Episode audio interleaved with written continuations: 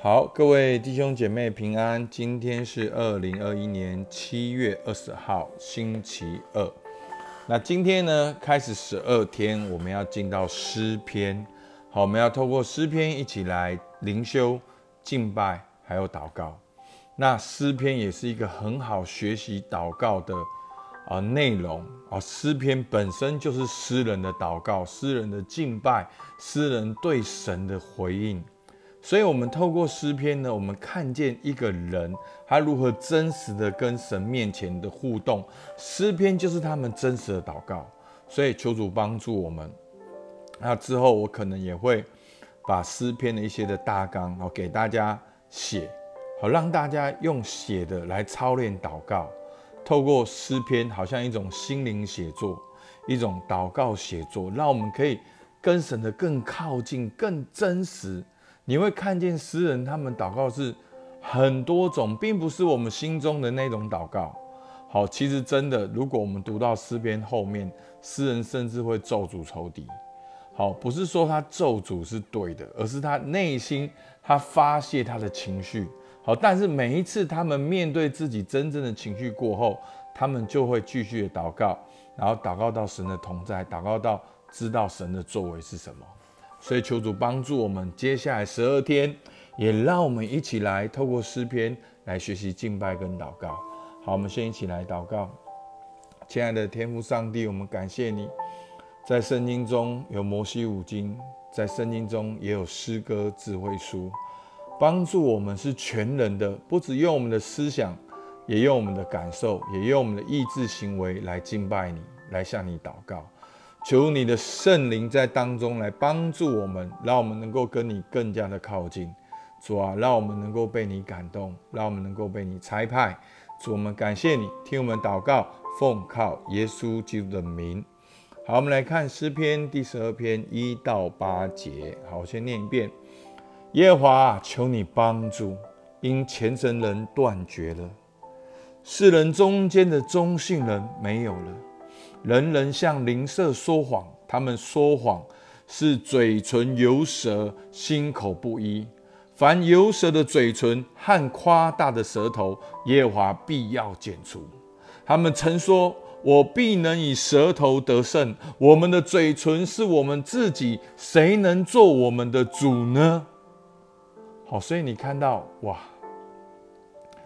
好，诗人在这里描绘这一群作恶的人，这群说谎的人，好，都往往描述的非常的清楚。好，那个个性两句话就凸显出来，这些人他们的特质是什么？好，所以这是一个真实的祷告。后面第五节，耶和华因为困苦人的冤屈和贫穷人的叹息，我现在要起来，把他安置在他所切慕的稳妥之地。耶和华的言语是纯净的言语，如同银子在泥炉中炼过七次。耶和华，你必保护他们，你必保护他们，永远脱离这世代的人。下流人在世人中升高，就有恶人到处游行。好，首先呢，我们要了解，其实诗人在祷告完了，说谎的人在不在？说谎的人还在。诗人他祷告是跟神连接，跟天连接，可是环境还没有改变。好，可是诗人继续的祷告，好吧？我们来看到第一段，好，第一节诗人祷告的理由，他说：“耶华，求你帮助，因为虔诚人断绝了，世人中间的忠信人没有了，所以他祷告的理由就是虔诚人断绝了，忠信的人没有了。”他在这里描述一个现况，他心中的感受，他说出来说：“主啊，怎么没有虔诚的人？怎么没有信使的人？没有忠信的人？”所以这也是诗人祷告的契机，诗人祷告的开始。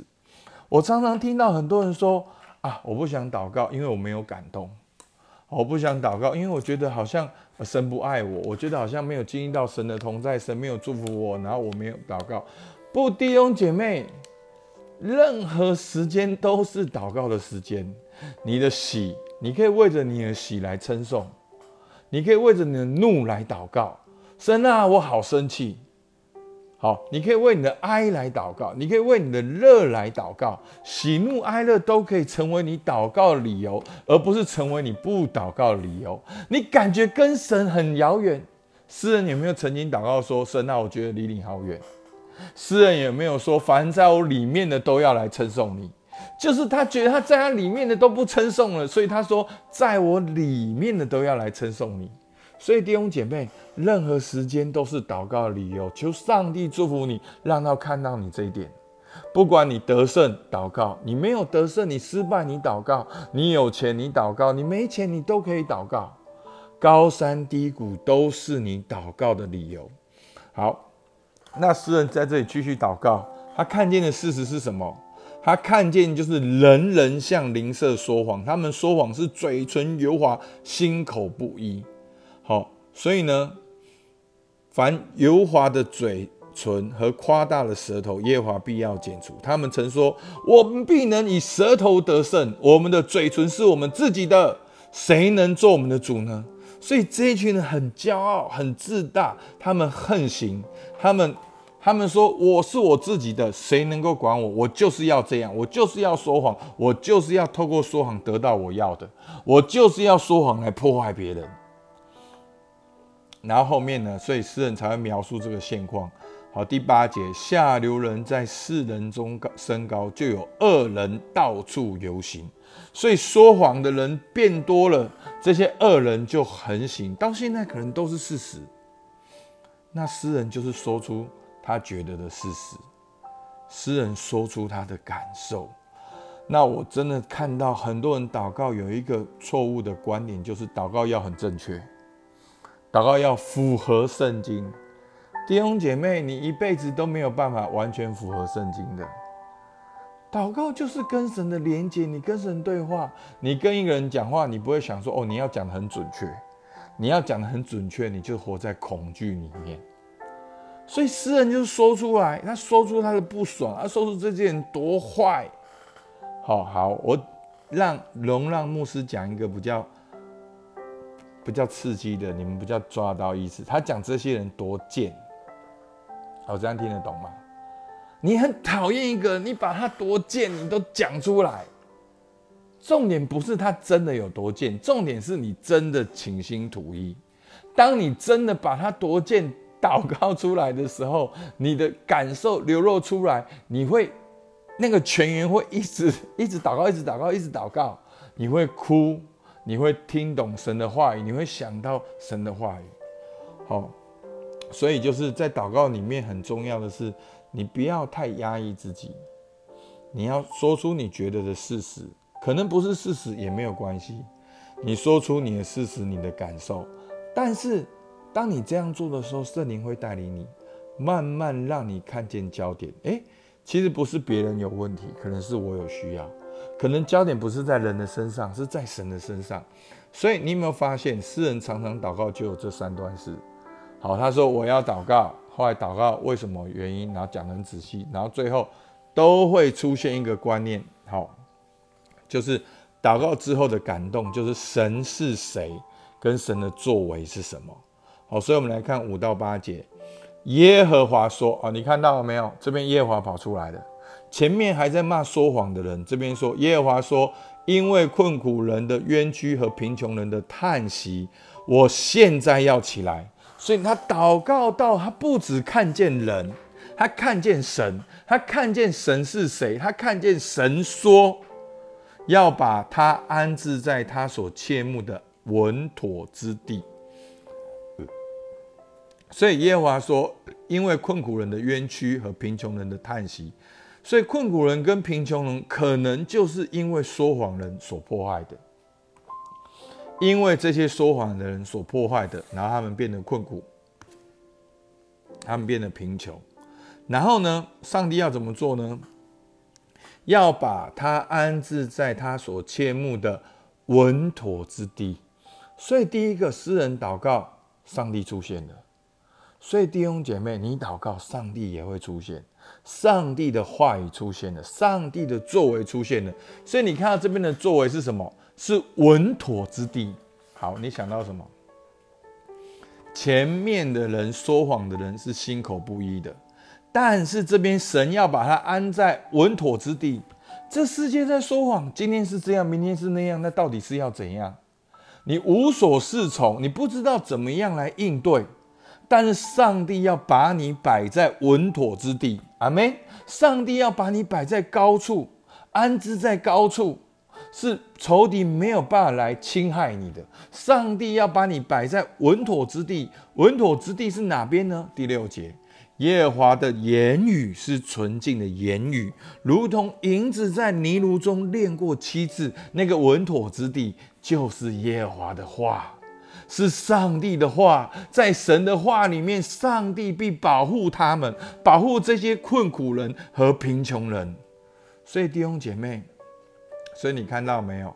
第一个没有忠信的人，再来都是说谎的人啊！因为说谎的人心口不一啊，很多变动啊。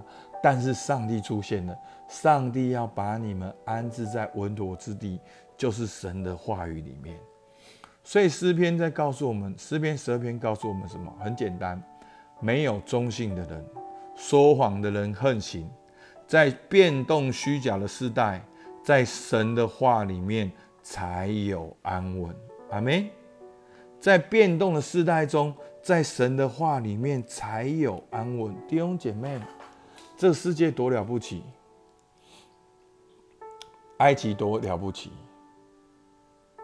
巴比伦多了不起，罗马多了不起，现在在哪边？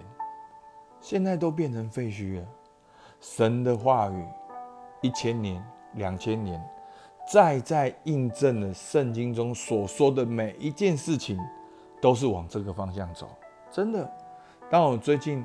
在玩教练的时候，我越来越了解人的内心里面的一个最深的渴望、关系、身份跟使命，是永远不改变的。因为人是上帝创造，所以人有个空，需要上帝才能够填满，所以是关系。